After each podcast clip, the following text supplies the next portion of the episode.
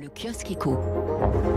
On ouvre ce kiosque éco avec un mot à la une des échos comme du Figaro Économie, le mot flambé, flambé de l'énergie, l'Europe sous le choc, titre le quotidien économique. Bruxelles est prête à autoriser les États à prendre des mesures d'urgence. L'Italie de Mario Draghi met 3 milliards d'euros sur la table pour amortir la hausse. La France a poussé 600 millions pour le chèque énergie.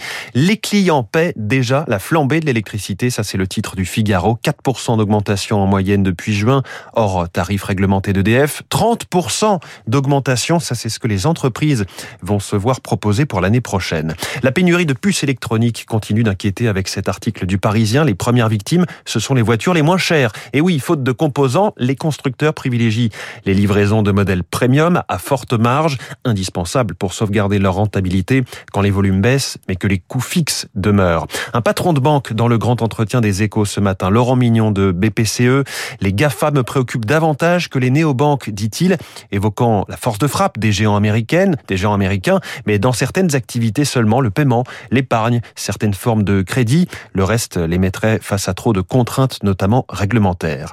Un visage familier depuis plus de 15 ans se retrouve un peu partout dans vos journaux, celui d'Angela Merkel. Le Figaro revient sur sa relation avec les présidents français, Chirac, Sarkozy, Hollande, Macron, des lunes de miel et des crises de nerfs. Les échos observent la droite allemande jouer son va-tout Angela Merkel tente de rassembler ses électeurs autour du candidat chrétien-démocrate Armin Laschet.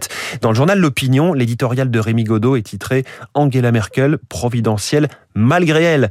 Il la compare à nos candidats français à la fonction suprême qui continuent à jouer les sauveurs, agitant la nostalgie napoléonienne et Saint-Jean, la geste gaulienne.